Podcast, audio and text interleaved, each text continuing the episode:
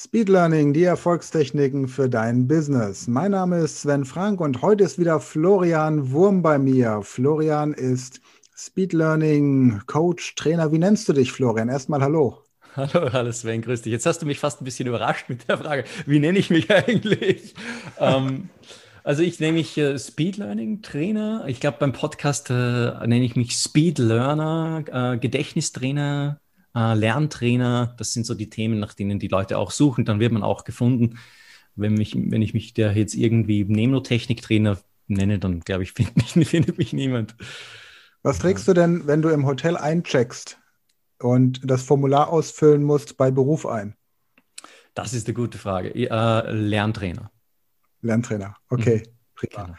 Ja, und in der letzten Podcast-Folge hast du ja erzählt, vor einer Woche, dass du die Bibel auswendig gelernt hast mit mhm. speziellen Techniken. Jetzt möchte natürlich jeder Podcast-Hörer wissen, wie du das gemacht hast. Du mhm. hast eine Lieblingstechnik, den Gedächtnispalast. Also ja, jedes genau. Mal, wenn, man eine Pod wenn ich eine Podcast-Folge von dir höre und es geht um irgendein allgemeines Thema, dann warte ich immer schon darauf, bis wieder der Gedächtnispalast ähm, erwähnt wird.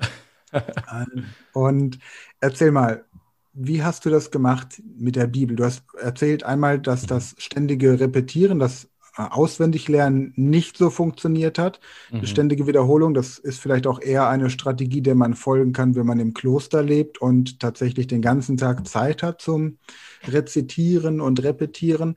Ja. Aber wenn man, so wie wir beide eben noch ein Leben außerhalb der Klosterwände hat, dann wird das eben schwierig. Ja. Was war deine Strategie? Mhm. Es ist interessant, dass du das so sagst, weil äh, das knüpft eigentlich auch auf dein Spezialthema an, nämlich Sprachenlernen.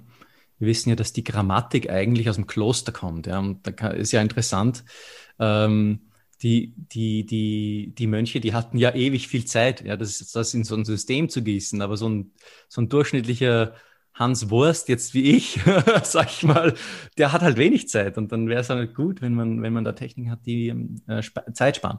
Ja, und diese, ähm, diese Techniken, hm, die ich hier verwende, der Gedächtnispalast, das ist eigentlich, sagen wir jetzt mal, ein sehr hochtrabender Begriff für etwas sehr Einfaches. Ähm, ist auch bekannt unter dem Namen Lozi oder Loki-Methode, je nachdem, wie es ausspricht, also vom Lateinischen für Locus, der Ort, die Lozi-Methode. Ähm, und, und eigentlich ist es ganz einfach. Ja. Wir, wir nehmen einen Raum, den wir hier haben, sagen wir jetzt mal hier mein Büro zum Beispiel, und dort platzieren wir auf den verschiedenen ähm, Punkten, das wäre jetzt auf den verschiedenen Einrichtungsgegenständen, also eine Couch oder das Bücherregal oder die Tür, dort platzieren wir in Gedanken lustige Bilder. Also wir machen also eine lustige Bildergeschichte aus den Merkinhalten, die wir uns merken wollen.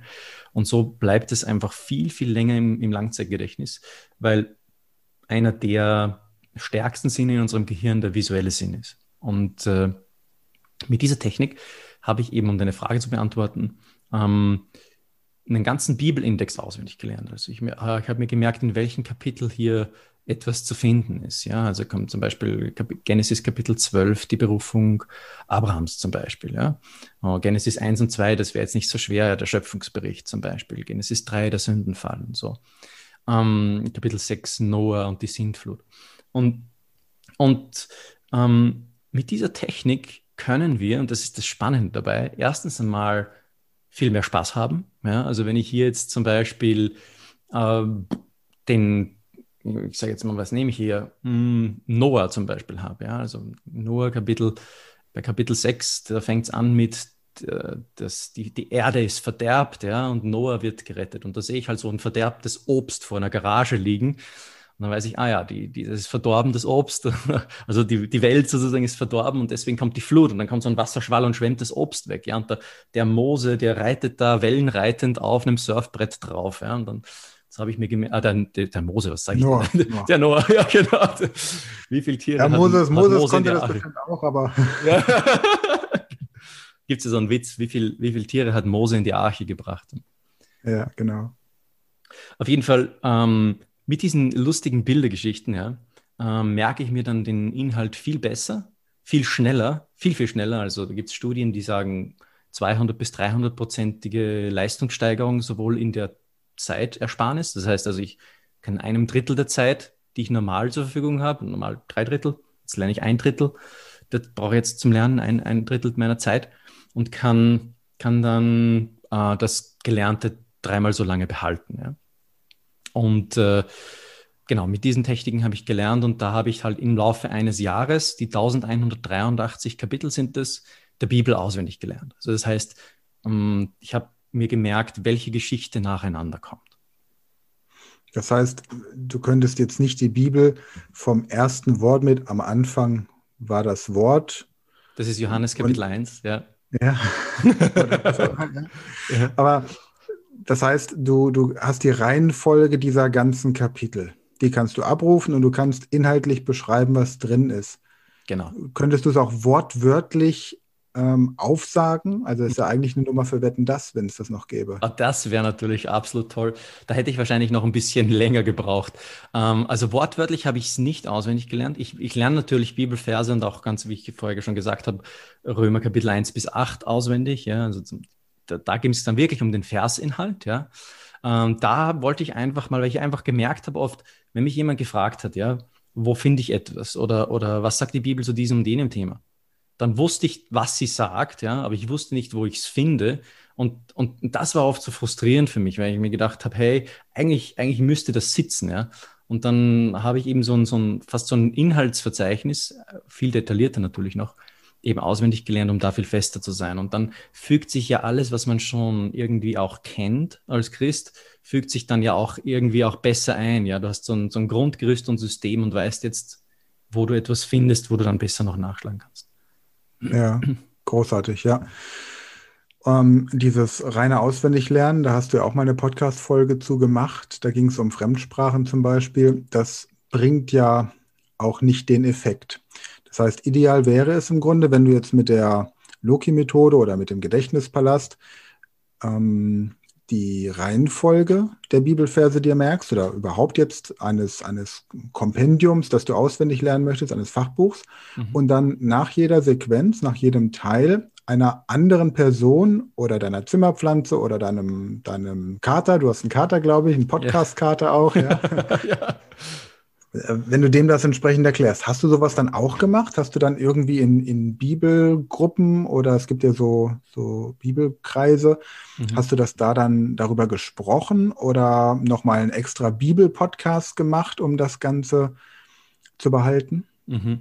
Nee, also ich habe das, es ist, ist eine sehr gute Frage. Also das kommt natürlich immer wieder mal auf, dass, dass jemand, dass jemand eine Frage hat und dann merke ich schon, dann fängt schon mein Gehirn automatisch, geht dann in, durch meine verschiedenen Gedächtnisverläste und kramt dann da rum und holt dann heraus, was da für ein Schatz halt verborgen ist. Ähm, aber das habe ich eigentlich nicht gemacht. Was ich gemacht habe, ich, also ich habe schon wiederholt. Ja, das ist schon etwas, was man tun muss, wenn man mit dem Gedächtnispalast lernt, aber eben nicht so, wie ich das vorher getan habe. Vorher habe ich jeden Tag äh, zum Beispiel alles wieder wiederholt, was ich, was ich die, die Woche davor gelernt habe. Das muss man nicht tun, ja? sondern ich habe es das eigentlich mit einer Intervalltabelle gemacht nach Hermann Ebbinghaus. Das, ähm, also im, im, Wesentlichen ist das ein Karteikartensystem, kann man sagen. Man nennt es auch die Leitner-Box zum Beispiel wo ich verschiedene Fächer habe und alles, was ich schon besser kann, das rutsche ich einfach eine Kategorie nach hinten und es wird dann quasi immer weniger oft wiederholt. Ja? Und die Dinge, die man nicht so gut kann, die wiederholt man äh, öfter, gerade am Anfang natürlich. Und dann die Dinge, die man schon gut kann, die wiederholt man dann eben nicht so oft. Und dadurch spart man natürlich enorm viel Zeit. Dadurch kombinierst du im Grunde zwei effektive Methoden. Einmal das Karteikartensystem, das ja beim Sprachenlernen immer noch leider oft falsch, aber immer noch verwendet wird. Und das andere eben deine, deine Loki-Methode, den Gedächtnispalast.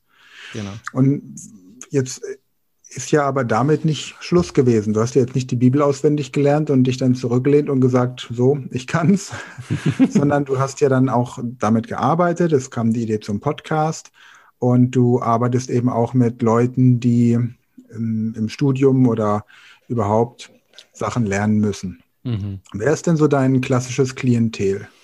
Also ich habe äh, hauptsächlich Jugendliche, die zum, in verschiedenen Ausbildungssituationen stehen. Natürlich auch Erwachsene, also alle, die irgendwie so das Thema, ähm, ich habe viel zu lernen und wenig Zeit im Fokus haben. Und da haben wir ganz besonders Medizinstudenten zum Beispiel, die müssen in Österreich eine sehr umfangreiche Prüfung ablegen, bevor sie überhaupt zum Medizinstudium zugelassen werden.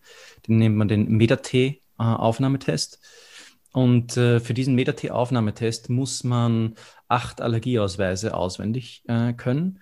Und auf diesen acht Allergieausweisen stehen zwischen 64 und 80 Informationen, je nachdem. Ganz kurz, für, für diejenigen, die jetzt den Meta-T nicht so auf dem Schirm haben, was ist ein Allergieausweis?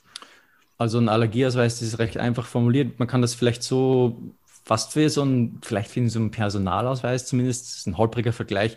Aber es ist kein Personalausweis natürlich. Aber auf diesem Allergieausweis steht eben, stehen deine Basisdaten oben, also dein, dein Foto, Name, Geburtsdatum etc. und dann eben deine Allergien, ob, ob du Medikamente nimmst oder nicht, welches Ausstellungs, äh, Ausstellungsland und so. Und diesen Allergieausweis, also diesen Ausweis, müssen die Studenten dann auswendig lernen, also müssen sich bei acht Allergieausweisen diese, die haben acht Minuten Zeit, sich diese acht Allergieausweise einzuprägen. Und dann werden sie eine halbe Stunde lang unterbrochen müssen, etwas ganz anderes tun und dann wieder zurückkommen und dann werden da Fragen abgefragt. Und das, das, das Kranke oder das, das, das Frustrierende dran ist, dass dieser Teil im Aufnahmetest die meisten Punkte bringt. Da bringt dir 25 mhm. Punkte. Und äh, wenn du natürlich dort ähm, dir die meisten Punkte holen kannst, dann hast du natürlich gewonnen, weil das Problem ist nämlich auch, mh, hm, du wirst da nicht nach deinen Leistungen beurteilt, sondern deine Leistungen werden verglichen mit allen anderen Studenten. Das heißt, nur die Besten von den Besten kommen dort rein. Und wenn du dir natürlich dort dann die Punkte holen kannst, hast du mehr Punkte als alle anderen und komm, erhöhen sich deine Chancen, dass du dort dann auch wirklich reinkommst und Medizin studieren kannst. Und so ein Medizinausweis, so ein Allergieausweis zu merken mit Speed Learning Techniken ist ja im Grunde relativ simpel. Also, mhm. ne, wenn man weiß, wie es geht, ist es simpel. Wenn man nicht weiß, wie es geht, ist es wahrscheinlich das, was einem das Genick bricht. Okay. Ja. Also Medizinstudenten dieser Welt, gerade die österreichischen, sollten sich jetzt auf jeden Fall nachher deine ähm, Kontaktdaten merken. Wie lange brauchst du, um jemanden, der jetzt Medizin studieren möchte, aufs Studium vorzubereiten, auf diesen Mit-AT? Wie lange mhm. kommen die zu dir, um zu trainieren? Mhm, das kommt ganz auf den Studenten drauf an und auf, den, auf das Vorwissen beziehungsweise auf die Problemstellung. Also ich würde jetzt mal sagen zwischen fünf und zehn Einheiten. Ich mache immer so fünf aus. Ich glaube, das ist eine solide Basis. Ähm, mit dem starten wir auf jeden Fall mal. Und die, die Idee ist die, oder das Problem ist oft die, es gibt so viele ähm, Anleitungen draußen im Internet, nachdem man gelehrt kriegt, wie man mit, auch mit Nemotechnik natürlich, diese Ausweise lernen kann. Nur das Problem ist, der Teufel liegt da oft im Detail. Und meine, meine Studenten kommen immer mit, den, mit, mit Fragen zu mir, wo ich merke, es liegt oft in der Detailanwendung. Also in diesen, in diesen Guides wird dann oft nicht im Detail erklärt, wie funktioniert es oder wo liegen die Fehlerquellen. Ja? Und in meinem Coaching lernen sie das eben genau. Da, zeige ich ihnen, wo die Probleme in, ihren, in, ihrer, in ihrer Technik liegen und warum sie nicht funktionieren. Und da, da macht es oft, das sind oft simple Dinge, ja aber auf die muss man halt auch mal draufkommen. Und selber kommt man nicht drauf und ist dann frustriert und denkt sich, ach, das funktioniert bei mir nicht.